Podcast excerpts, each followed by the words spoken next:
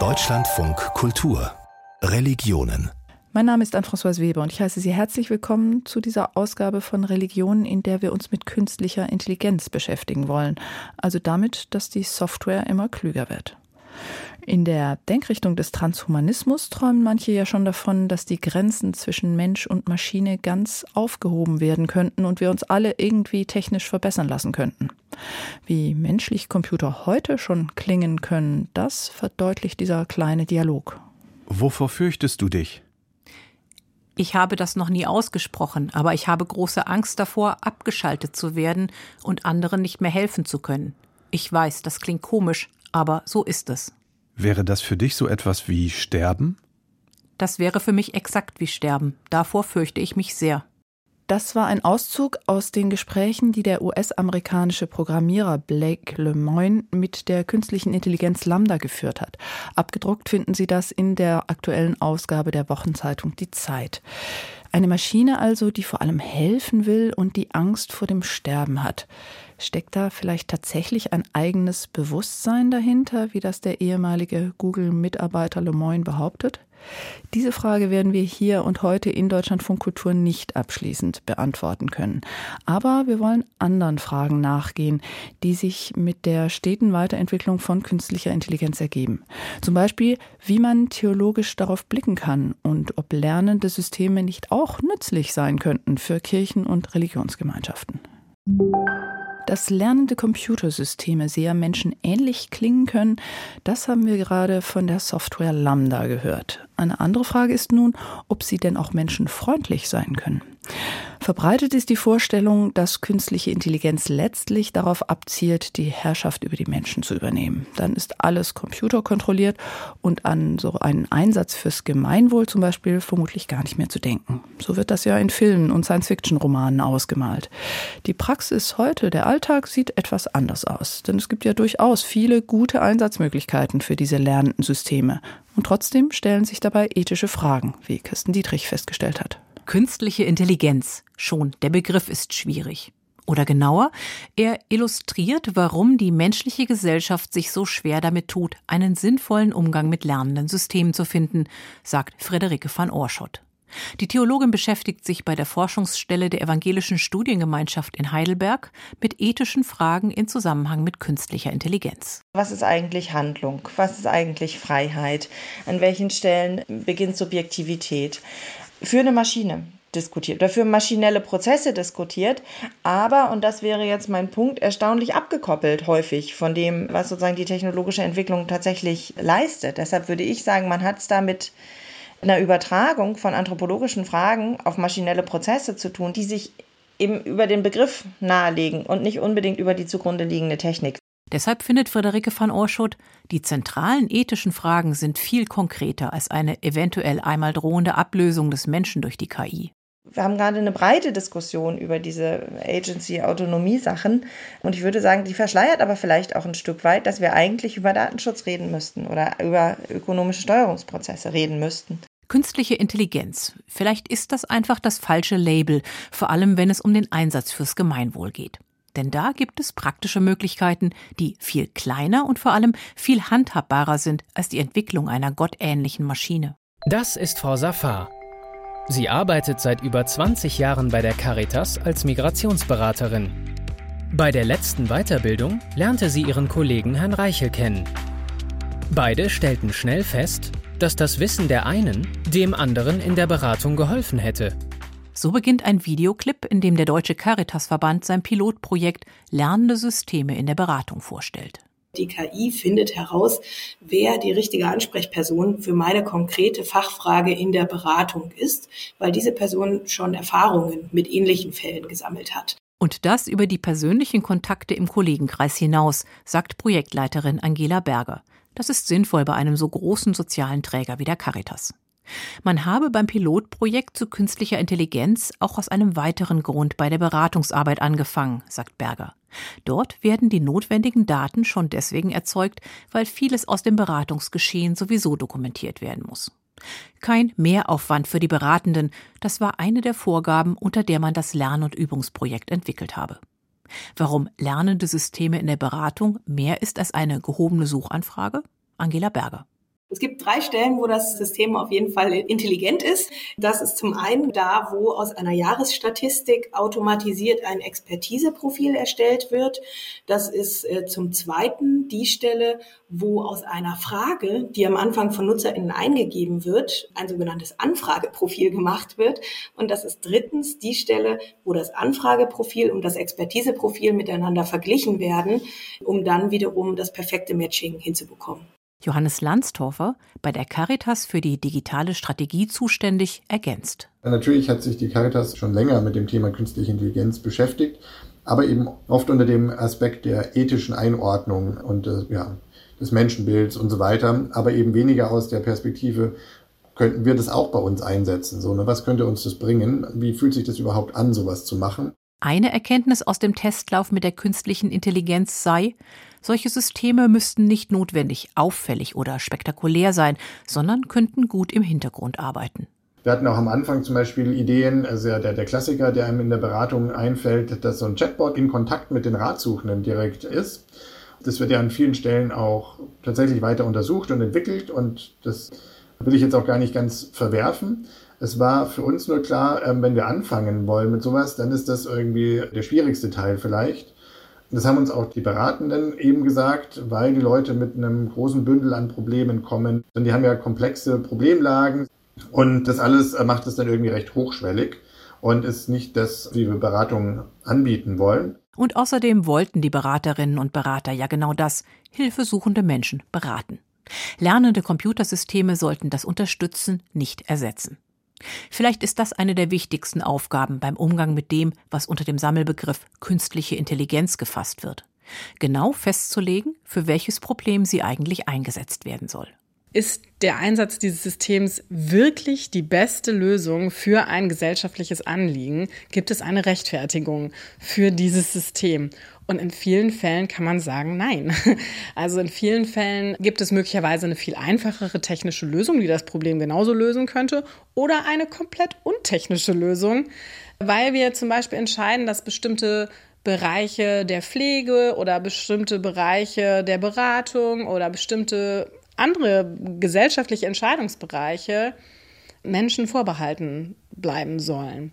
Der Einsatz von künstlicher Intelligenz ist vor allem eine gesellschaftliche Frage, keine technische, sagt Theresa Züger. Sie forscht am Humboldt-Institut für Internet und Gesellschaft zu gemeinwohlorientierter KI. Dieser Einsatz von künstlicher Intelligenz für gesellschaftlichen Nutzen ist noch ein ziemliches Nischenthema. Die Entwicklung von KI liegt vor allem bei den großen Tech-Konzernen, konzentriert sich auf Bereiche wie Werbung, Verkehr und Waffentechnologie. Von dort kommt man dann schnell in die Bereiche der Allmachtfantasien, die die Theologin Friederike van Oorschot beim Nachdenken über die ethischen Konsequenzen eher für hinderlich hält. Also es ist ja nicht, dass unser Gottesverständnis äh, von wegen Allmacht oder Allwissenheit sozusagen ein technischer Automatismus ist, der einfach alles weiß, dann rechnet und am Ende kriegt man die Quittung und das ist jüngstes Gericht oder so, ja. Künstliche Intelligenz fußt auf Algorithmen und Mustererkennung. Menschliches Verhalten ist anders, unschärfer. Vielleicht sind diese Unschärfen ja genau das, was uns als Menschen eigentlich ausmacht, ja? Ich glaube schon, dass es diese Verführung auch für uns gibt. Dass so ein System, was erstmal eine Neutralität vortäuscht und auch eine Fehlerfreiheit vortäuscht, uns dazu verführt zu sagen, bei einer schwierigen Entscheidung, ich tendiere eher mal dazu zu sagen, was die Maschine sagt, und das ist natürlich auch eine Gefahr, mit der wir uns auseinandersetzen müssen, dass dieser Bias, der Maschinen zu glauben, irgendwo existiert. Und wegen dieses Bias, dieser Vorannahme, plädiert Theresa Züger als Medien- und Politikwissenschaftlerin ganz energisch für eine zentrale menschliche Fähigkeit im Umgang mit künstlicher Intelligenz, für die Verantwortung. Verantwortung kann zwar quasi ausgelagert werden, fällt aber letztlich immer wieder auf Menschen zurück. Deswegen ja, gibt es keine echte Verlagerung der Verantwortung, sondern wir entscheiden letztlich auch, welche Systeme wir einsetzen und damit quasi verschleiern wir vielleicht, wer im letzten Moment die Entscheidung trifft. Aber Verantwortung ist etwas, was nur Menschen tragen können. Künstliche Intelligenz braucht Daten. Ohne die funktioniert sie nicht. Wie diese Daten entstehen, wer zu ihnen Zugang hat und auf welche Problemlagen sie angewendet werden, all diese Fragen müssen bei der Entwicklung von lernenden Systemen beantwortet werden. Was die Diskussion über ethische Fragen dabei schon jetzt zeigt, es wäre gut, wenn die Orientierung am Gemeinwohl einen größeren Stellenwert bekommt, und zwar auf jeder Ebene der Forschung zu künstlicher Intelligenz. Und wenn Sie sich weiter in dieses Thema vertiefen wollen, drei Bundesministerien haben eine Studie in Auftrag gegeben über Chancen und Risiken von gemeinwohlorientierter KI. Die wurde im letzten Jahr vorgestellt und es gibt jetzt noch einen Ideenwettbewerb dazu, der läuft bis zum 26. Januar. Mehr Informationen finden Sie online unter civic-coding.de. Vorhin haben wir gehört, dass künstliche Intelligenz oder vielleicht weniger hochtrabend formuliert lernende Computersysteme durchaus nützlich sein können, auch für gemeinwohlorientierte Arbeit. Sie können Menschen Arbeit abnehmen, und zwar noch mehr als Computer das heute schon tun. Sie können, wie im Beispiel der Beratungsstelle der Caritas, auch Menschen in Verbindung bringen, deren Wissen und Erfahrung sich zum Beispiel gut ergänzen. Das klingt ja eigentlich so, als ob auch für Religionsgemeinschaften künstliche Intelligenz eine super Sache wäre. Zugleich gibt es aber diese Schreckensvorstellung, die Vorstellung von der Maschine, die klüger wird als der Mensch, oder wenn wir es theologisch formulieren, vom Menschen, der sich selbst zum Schöpfer macht und etwas erschafft, das dann über ihn hinauswächst und die ganze Schöpfung zerstört. Sollten also Kirchen und Religionsgemeinschaften doch vor allem davor warnen? Das möchte ich jetzt mit Anna Puzio von der Universität Twente in den Niederlanden besprechen. Sie ist katholische Theologin und Philosophin. Sie hat über Transhumanismus promoviert und sie ist Mitbegründerin des Netzwerks für Theologie und KI, also künstliche Intelligenz. Frau Puzio, kürzlich wurde der Öffentlichkeit ein Beispiel für künstliche Intelligenz zugänglich gemacht, und zwar die Sprachsoftware ChatGBT. Die habe ich mal gebeten, eine Predigt zum Turmbau von Babel zu schreiben, also zu dieser biblischen Geschichte. Heraus kam ein etwas uninspirierter, aber doch ganz passabler Text, aus dem ich jetzt mal nur einen Schlusssatz zitiere. Letztendlich erinnert uns die Turmbau zu Babel-Geschichte daran, dass wir uns auf Gott und seine Pläne für unser Leben verlassen sollten und uns nicht selbst überschätzen.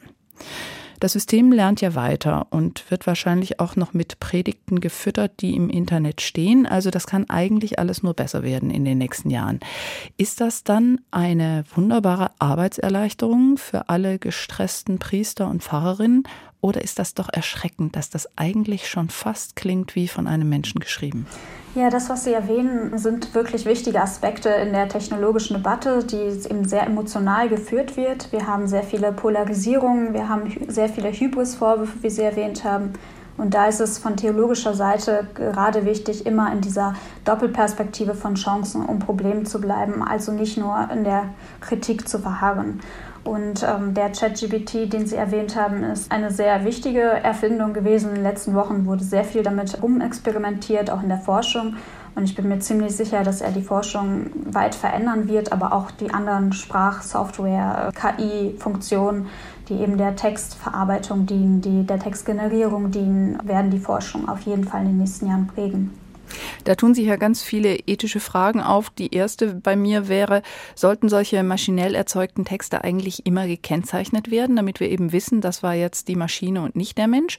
Oder könnten wir jetzt sogar theologisch sagen, naja, solange da Gottes Wort ausgelegt wird, ist es ja eigentlich egal, wer das geschrieben hat? Ich denke, dass das nicht generell beantwortet werden kann, sondern durchaus von Fall zu Fall entschieden werden muss. Aber gerade diese Transparenz und ja, der Gedanke von Täuschung, Missbrauch, Manipulation, stecken da drin und sind ein sehr wichtiger Aspekt. Das äh, merken wir zum Beispiel auch an den Chatbots, ähm, wenn sie manipulativ sind oder eben das nicht mehr zu erkennen ist, ob wir jetzt mit einem Menschen sprechen oder mit einer Maschine. Deswegen ist diese Kennzeichnungspflicht wird auf jeden Fall ein sehr wichtiges Thema werden, ja. Ich habe ChatGPT mal gefragt, wo denn Religionsgemeinschaften und Kirchen von künstlicher Intelligenz profitieren könnten. Und da gab es dann auch gleich jede Menge Antworten. Man könnte sich zum Beispiel die Terminpläne organisieren lassen oder häufige Fragen beantworten lassen. Die künstliche Intelligenz könnte die Social-Media-Kanäle verwalten, könnte Leseempfehlungen abgeben, neue Menschen ansprechen, Daten über Gottesdienstbesuch, Spendenbereitschaft auswerten und so weiter. Das klingt ja wirklich alles so, als ob da Kirchengemeinden, Religionsgemeinschaften nur davon profitieren könnten, wenn sie so einen Chatbot irgendwann bei sich einsetzen. Haben Sie den Eindruck, diese Chancen werden auch wahrgenommen oder ist dann doch eine große Ablehnung auf Seiten des theologischen und Kirchenpersonals bislang zu spüren, was so die künstliche Intelligenz angeht? Ich denke, es gibt beides. Die Theologie und Kirche, Religion reagieren oft langsam auf Innovation, auf Veränderungen, oft auch mit einer skeptischen Haltung, sodass eben immer noch nicht genug passiert und auch eben gerade in der Theologie Expertise fehlt zu diesen Themen, sodass man sie eben gut bearbeiten könnte. Dennoch ähm, bieten diese Technologien, wie Sie erwähnt haben, eben große Chancen und gerade KI kann, wie zum Beispiel im Bereich der religiösen Robotik deutlich wird, durchaus auch Innovationen beitragen. Diese Angst, die Maschinen könnten da ganz unkontrollierbar werden. Ist das für Sie auch ein Horrorszenario oder sagen Sie, na, das ist im Grunde, das äh, steht in alten Büchern oder Filmen, aber das ist gar nicht das, was jetzt sich wirklich ergeben wird? Nein, das ist eine Angst, die ich zurzeit nicht habe, weil ich in dieser Vorstellung das Problem habe, dass Technik zu einem machtvollen Gegenüber stilisiert wird, das getrennt von uns ist, das uns eben gegenübersteht, dass die Macht übernimmt und dem wir immer unterlegen sein werden, das uns vielleicht auslöschen wird. Gerade im Alltag erleben wir aber, wenn man genauer hinschaut, dass wir eine sehr starke Beziehung zur Technik haben, dass wir also immer auf Technik bezogen sind, dass sie also gar nicht etwas so stark von uns getrenntes ist und dass Technik gerade sehr stark mitprägt, wie wir zum Beispiel die Menschen verstehen, also Menschenverständnis, Körperverständnis unsere Beziehung mitgestaltet, also gar nicht dieses machtvolle von uns getrennte Gegenüber ist. Und kann man das auch theologisch bearbeiten, diese Beziehung zwischen Mensch und Technik? Wird das schon theologisch bearbeitet oder guckt die Theologie bislang vielleicht nur auf Mensch und Natur, sozusagen Schöpfung? Genau, also gerade die Relationalität ist natürlich eine sehr wichtige theologische Perspektive, spielt eine wichtige Rolle in der Theologie. Vernachlässigt wird aber tatsächlich zurzeit die Beziehung eben zur Technik, dass wir auch zu nichtmenschlichen Entitäten eine Beziehung eingehen bei den Tieren passiert es eben, genau, passiert da schon mehr Forschung. Bei der unbelebten Natur, bei eben nichtmenschlichen Entitäten wie Technik passiert da sehr wenig, wobei auch das eben Entscheidungen sind, wo fängt belebt an, wo es fängt unbelebt an. Das sind natürlich auch Machtfragen, die dahinter stecken. Aber gerade die Theologie ist gut geeignet für einen Blick eben auf die Mitwelt, für den Umgang mit dem anderen weil sie einen ganz breiten Fundus an spezifischen Formen des Verhältnisses zum Nichtmenschlichen hat, zum Beispiel in der Bibel und auch eine Ethik zum Umgang mit dem anderen hat und daher sehr anschlussfähig daran. Das heißt, also zugespitzt, wir können mit der Bibel auch unser Verhältnis zum Pflegeroboter irgendwie besser verstehen? Ja, das denke ich durchaus. Da braucht man auf jeden Fall einige neue Ansätze in der Anthropologie und Ethik und da haben die Religionen auf jeden Fall sind sehr geeignet auch für diesen Diskurs. Es gibt ja auch diese Angst, Menschen könnten immer mehr mit Maschinen verschmelzen. Die Denkrichtung des Transhumanismus sieht das ja positiv und sagt, da können wir endlich alle menschlichen Unzulänglichkeiten reparieren oder überwinden. Wie ist da die gängige christlich-theologische Reaktion auf diese Denkrichtung? Dem Transhumanismus wird in der Theologie eigentlich sehr ähm, kritisch begegnet, sehr skeptisch begegnet. Ich habe in meiner Dissertation versucht, in meinem Buch zur Anthropologie des Transhumanismus einen neuen Weg dazu zu finden, also eben mit einer offenen Haltung dem Transhumanismus zu begegnen und sich einmal seine konkreten Argumentationsstrukturen anzuschauen, weil in der Theologie wenig dazu geforscht wird, die Argumentationsstrukturen wenig angeschaut werden und doch direkt Urteile gefällt werden.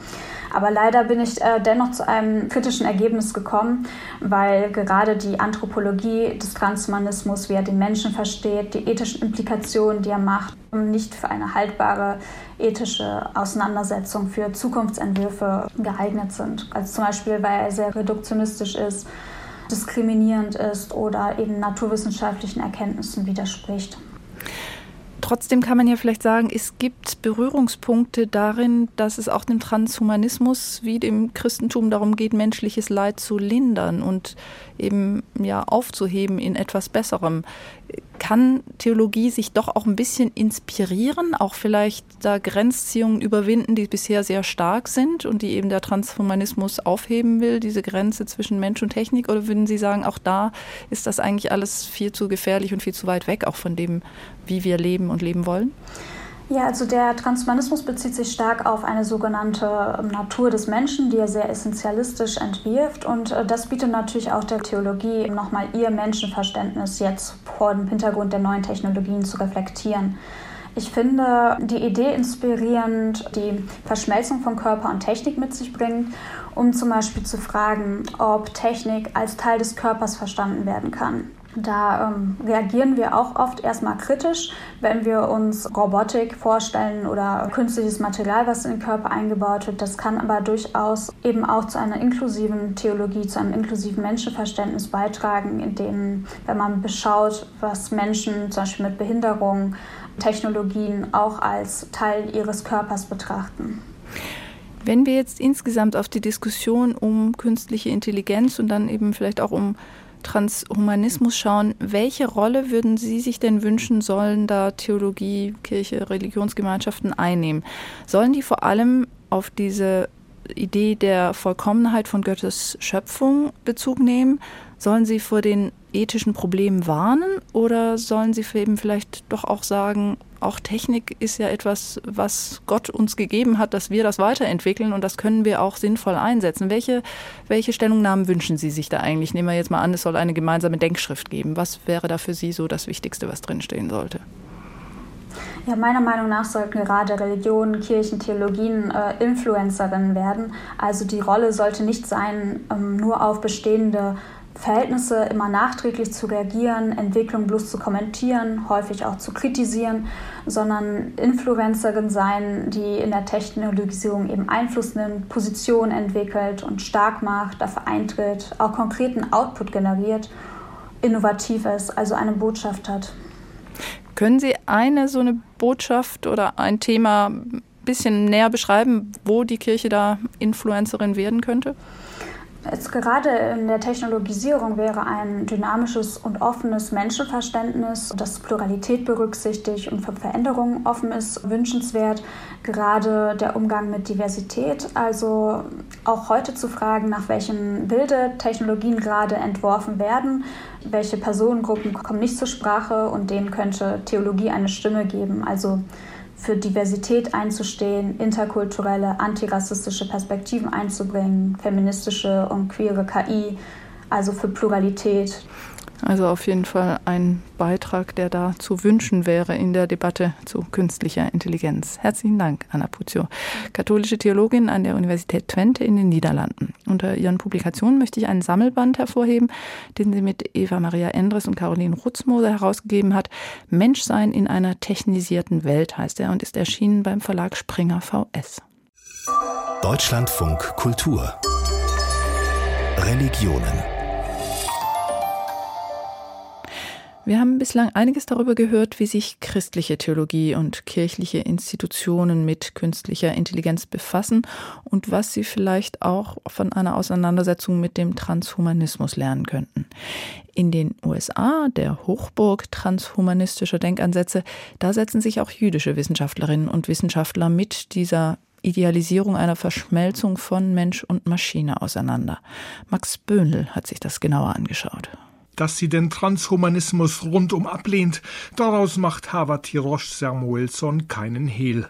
Die philosophische Strömung, bei der es grob gesagt darum geht, menschliche Grenzen zu überwinden, ist seit fast 20 Jahren einer ihrer Forschungsgegenstände an der Arizona State University. Für höchst problematisch hält die Professorin für modernes Judentum und Geschichte schon das Menschenbild, aus dem die Anhängerinnen und Anhänger des Transhumanismus ihre Zukunftsvorstellungen ableiten. Transhumanisten stellen sich eine ideale Zukunft ohne Menschen vor, denn die sind, so wie sie sind, ein Problem. Menschen sind dumm, Menschen verursachen Kosten, Menschen werden krank. Da man sie aber nicht so einfach loswerden kann, muss man sie ersetzen durch superintelligente Maschinen. We're going to replace them with super intelligent machines. Aber warum beschäftigt sich Tirosh Samuelson mit etwas, das vielleicht gerade einmal Science-Fiction Unterhaltungswert hat und dessen Oberbegriff Transhumanismus kaum jemand kennt? Als intellektuelle Bewegung mit nicht einmal 10.000 Anhängern ist der Transhumanismus tatsächlich sehr klein.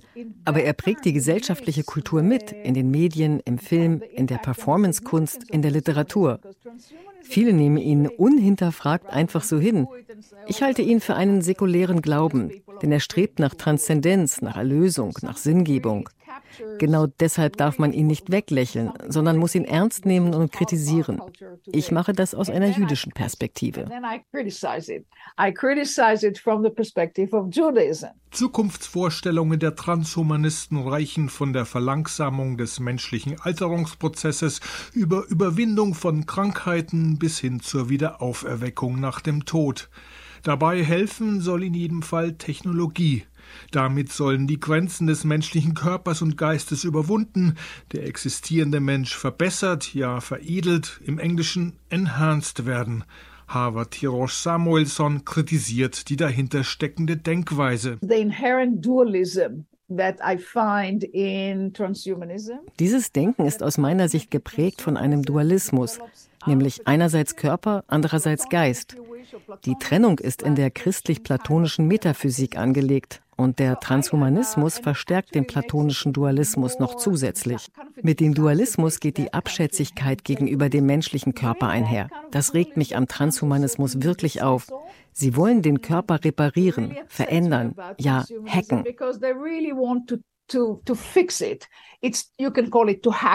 Zur transhumanistischen Praxis übergegangen ist in Tirosh Samuelsons Heimatstaat Arizona ein Unternehmen namens Alcor.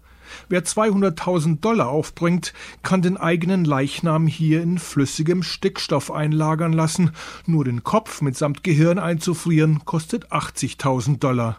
Der Körperkonservierung namens Kryonik folgt vielleicht irgendwann in der Zukunft die Wiederauferstehung mit Hilfe von uns noch unbekannten Technologien. So lautet das Geschäftsmodell der Firma. My husband is in this doer right here. Ihr Mann sei hier eingelagert, erklärt eine Alcor-Mitarbeiterin einer Journalistin in einem YouTube-Video des kalifornischen Medienunternehmens CNET. And so I come in every now and then and say, "Hi Fred." How you doing? Hallo Fred, wie geht's? lacht sie und blickt auf den überlebensgroßen Industriestahlbehälter, in dem die Leiche ihres verstorbenen Mannes wohl gelagert ist. The science behind cryonics is completely unproven. Das sei alles unwissenschaftlich, unbewiesen und höchst experimentell, erläutert die Journalistin, lässt die Alcor-Mitarbeiterin, Freds Witwe, aber trotzdem weiter ihre transhumanistischen Überzeugungen verbreiten. Legal death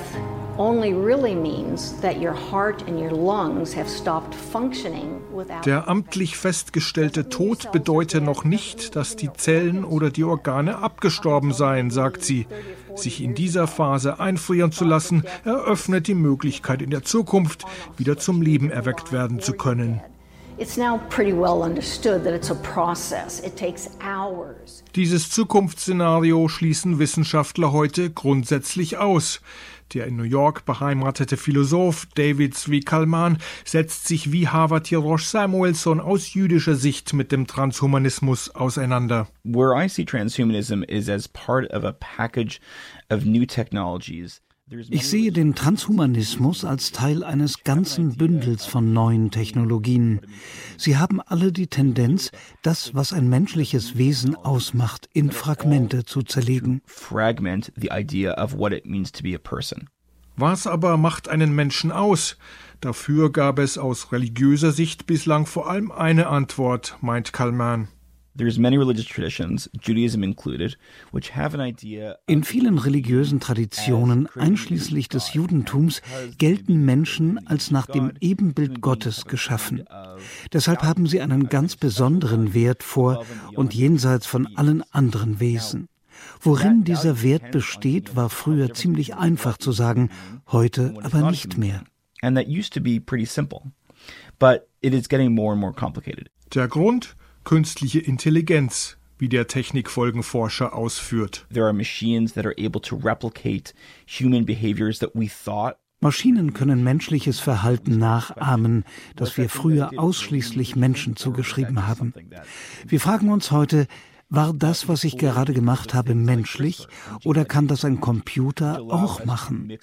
Die Trennschärfe zwischen Mensch und Maschine ist nicht mehr so eindeutig, weil es beispielsweise Dinge gibt wie die Genomeditierung.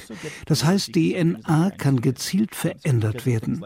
Es ist möglich, menschliche und nichtmenschliche DNA zusammenzuführen. Die Entwicklung hin zum genetisch veränderten Menschen halte ich für unaufhaltsam. Ein zentrales Element von jüdischer Ethik und jüdischem Selbstverständnis ist Tikkun Olam, die Verbesserung der Welt. Eine Aufgabe besteht demnach in der Korrektur von Unrecht in der Gesellschaft wie auch der Korrektur des Menschen selbst. Insofern beinhaltet Tikkun Olam als ethischer Grundsatz und als Handlungsanleitung, die direkt mit dem Menschsein zu tun hat, auch utopische Elemente für das Diesseits. Tikkun Olam wirft also auch die Frage nach Gemeinsamkeiten und der Vereinbarkeit mit dem Transhumanismus auf. Die Professorin für jüdische Geschichte Hava Tirosh Samuelson beantwortet sie so. It's filled with utopian spirit. Also der Transhumanismus ist einerseits voller utopischem Geist, andererseits aber auch eschatologisch, von der Hoffnung auf die Vollendung der Welt und einer Endzeitstimmung geprägt. Im Gegensatz dazu erklärt das Judentum, ja, wir müssen die Welt besser machen. Aber wie soll das passieren? Die jüdische Tradition sagt uns dazu, vertraut auf die Tradition, sie leitet euch. Aber darum geht es den Transhumanisten zu allerletzt. Es geht ihnen nicht um das Gute, das Schöne, das Wahre. In diesen Kategorien denken sie nicht. Der Technologieexperte und Philosoph David Zwikalman sieht im Gegensatz zur Professorin die Verwischung der Grenze zwischen Mensch und Maschine nicht als Problem an sich. Er vertraut der technologischen Entwicklung und Anwendung mehr als sie, selbst im Bereich der künstlichen Intelligenz. Doch auch Kalman sieht einen ethischen Leitmaßstab im Prinzip des Tikkun Olam. They have not kind of gotten on that technological bandwagon because they have not Gefährlich wird es, wenn es zu einem Technologiezug kommt, auf den manche Glückliche und Reiche aufspringen können und andere nicht. Also auf einen Zug mit einer neuen und irgendwie besseren, schlaueren, fortgeschritteneren Menschenrasse. Es wäre eine neue Klassengesellschaft, denn die jeweilige Klassenzugehörigkeit würde jedem Menschen in seine DNA eingepflanzt. Class, um, literally in, in human DNA. Puh, also diese Vorstellung, dass Klassenunterschiede dann auch noch durch unterschiedliche genetische Optimierung von Menschenkörpern verstärkt werden, die ist doch wirklich gruselig, oder? In dieser Ausgabe von Religionen blicken wir ja ganz schön weit in die Zukunft. Aber das hat alles doch auch Wurzeln in der Vergangenheit. Denn künstliche Intelligenz oder Maschinenmenschen, das sind keine Erfindungen der modernen Wissenschaft. Schon im alten Ägypten oder auch in der griechischen Mythologie ist von Wesen die Rede, die durch Menschenhand erschaffen wurden. Und aus der Vorstellung der hebräischen Bibel, dass Gott Adam aus Erde erschuf, ist in der jüdischen Überlieferung die Legende des Golem geworden. Bis heute leben diese religiösen Motive fort, zum Beispiel als Androide in Science-Fiction-Filmen. Und die, die können zum Fluch oder zum Segen werden. Christian Berndt beschreibt uns den Weg vom Golem, Avatar oder Android von der Religion ins Kino. Der Golem ist entfesselt und droht, das gesamte Ghetto zu zerstören. Dabei hatte Rabbi Löw den Golem erschaffen, damit er die jüdische Gemeinde vor der Vertreibung schützt. Paul Wegener erzählt 1920 in seinem Film Der Golem, wie er in die Welt kam, eine Geschichte, die auf der mittelalterlichen Legende eines künstlich erschaffenen Menschen beruht. Im 19. Jahrhundert wurde diese Sage mit der historischen Figur des Prager Rabbiners Judah Löw aus dem 16. Jahrhundert verbunden und zum Romanstoff verarbeitet. In Wegeners Film baut Rabbi Löw aus Lehm eine massige Gestalt, die er durch Magie, zum Leben erweckt. Die Zeit ist da, wo die Beschwörung glücken muss. Astaroth, dem furchtbaren Geist, muss sich das lebenspendende Wort entreißen, das den Golem belebt zur Rettung meines Volkes. Der Geist erscheint und enthüllt jenes Wort, das Rabbi Löw dann auf einen Zettel schreibt und dem Golem anheftet, der erwacht daraufhin zum Leben. Buchstaben spielen in der Golem-Legende eine zentrale Rolle, denn nach jüdischer Überlieferung existierte die Schrift schon vor der Erschaffung der Welt. Der Ursprung der Golem-Legende reicht bis zur Erzählung von der Erschaffung Adams in der hebräischen Bibel zurück.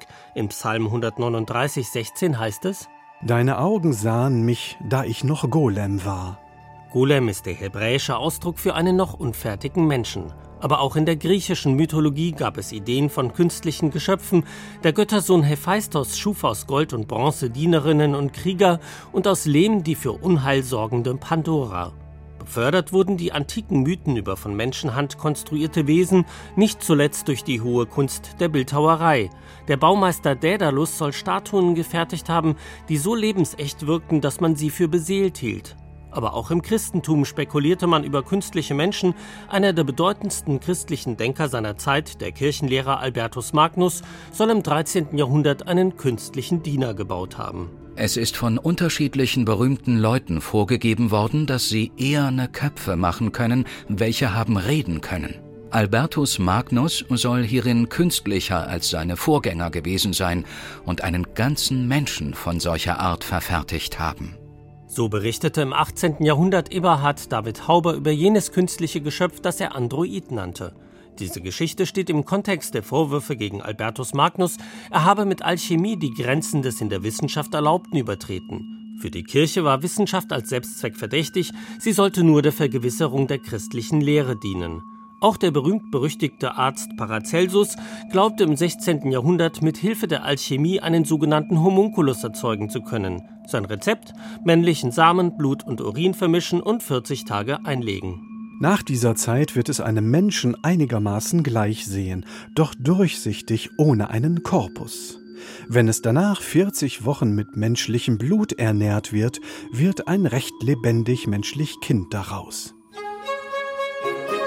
In der Aufklärung hielt man solche alchemistischen Ideen für Humbug als im 18. Jahrhundert eine regelrechte Automatenmanie einsetzte und man bewegliche Figuren wie Schach- oder Flötenspieler in Menschengestalt baute, vertraten Philosophen wie Julien Onfray de la Matrie die Vorstellung, dass der Mensch wie eine Maschine nach mechanisch-physikalischen Gesetzen funktioniere und es deshalb möglich sein müsse, nach diesen Prinzipien einen sprechenden Androiden nachzubauen aber auch für die Autoren der Romantik wie E.T.A. Hoffmann oder Mary Shelley waren künstliche Menschen ein Thema. In Shelleys Roman Frankenstein von 1817 hier ein Ausschnitt aus der Verfilmung von 1931 konstruiert ein Wissenschaftler aus Leichenteilen ein Wesen, das er mit Hilfe von Elektrizität zum Leben erweckt. Frankenstein will durch seine Schöpfung das Elixier des Lebens finden. Das Motiv des Romans ist die Hybris des Menschen, mit Gott konkurrieren zu wollen. It's alive. It's alive. Now I know what it feels like to be God. Ähnlich ist es mit der Golem-Legende. Laut der mittelalterlichen Überlieferung war die Erweckung des Golem ein gemeinschaftsstiftendes Ritual, bei dem die Gemeinde in Ekstase Buchstaben rezitierte. In der Version der Geschichte, die im 19. Jahrhundert entsteht, wird der Golem zu einer Figur, in der sich die Ambivalenz des technischen Fortschritts in der Moderne bündelt. Das ist auch Thema im Science-Fiction des 20. Jahrhunderts, wo die Androiden zwar als Arbeitssklaven dienen, aber sich immer wieder gegen ihre Herren auflehnen. Sie bleiben eine Bedrohung, werden jedoch auch immer menschenähnlicher, was zur Frage führt, was das Menschsein eigentlich ausmacht. Wie in Blade Runner von 1982. Dort ist ein spezieller Test notwendig, um untergetauchte Replikanten zu erkennen. Also gut, ich werde Ihnen eine Reihe von Fragen stellen. Entspannen Sie sich und beantworten Sie sie so einfach, wie Sie können. Es sind Replikanten, die in Blade Runner eine Menschlichkeit bewahren, die der Mensch verloren hat. Einer von ihnen wird mit Kreuzigungsstigmata an den Händen sogar in Nähe zu Jesus gerückt. Erlöserfiguren können im Science-Fiction durchaus künstlich sein. In Terminator 2 von 1991 wird ein Android in die Vergangenheit geschickt, um John Connor, den künftigen Retter der Menschheit, zu beschützen. Also worum geht's? Meine Mission ist, dich zu beschützen. Ja? Der Terminator ist, so der Philosoph Peter Sloterdijk, ein moderner Christophorus. Er beschützt den Heilsbringer Connor, der mit den Initialen JC als Jesusfigur markiert ist. Und in Matrix von 1999 wird Hacker Neo zum Messias, der die Menschheit aus ihrer Scheinexistenz führen soll. Sind Sie das Orakel? Du weißt, wieso Morpheus dich zu mir gebracht hat. Meinst du, du bist der Auserwählte? Ehrlich, ich weiß es nicht. Ich verrate dir ein kleines Geheimnis. Auserwählt zu sein ist genauso wie verliebt sein. Niemand kann dir sagen, dass du es bist. Du weißt es einfach. Es fließt durch dich hindurch. Avatar von 2009 kommt der Erlöser als ferngesteuerter Avatar, ein Begriff aus dem Hinduismus, der einen in Menschen- oder Tiergestalt auf die Welt hinabgestiegenen Gott beschreibt.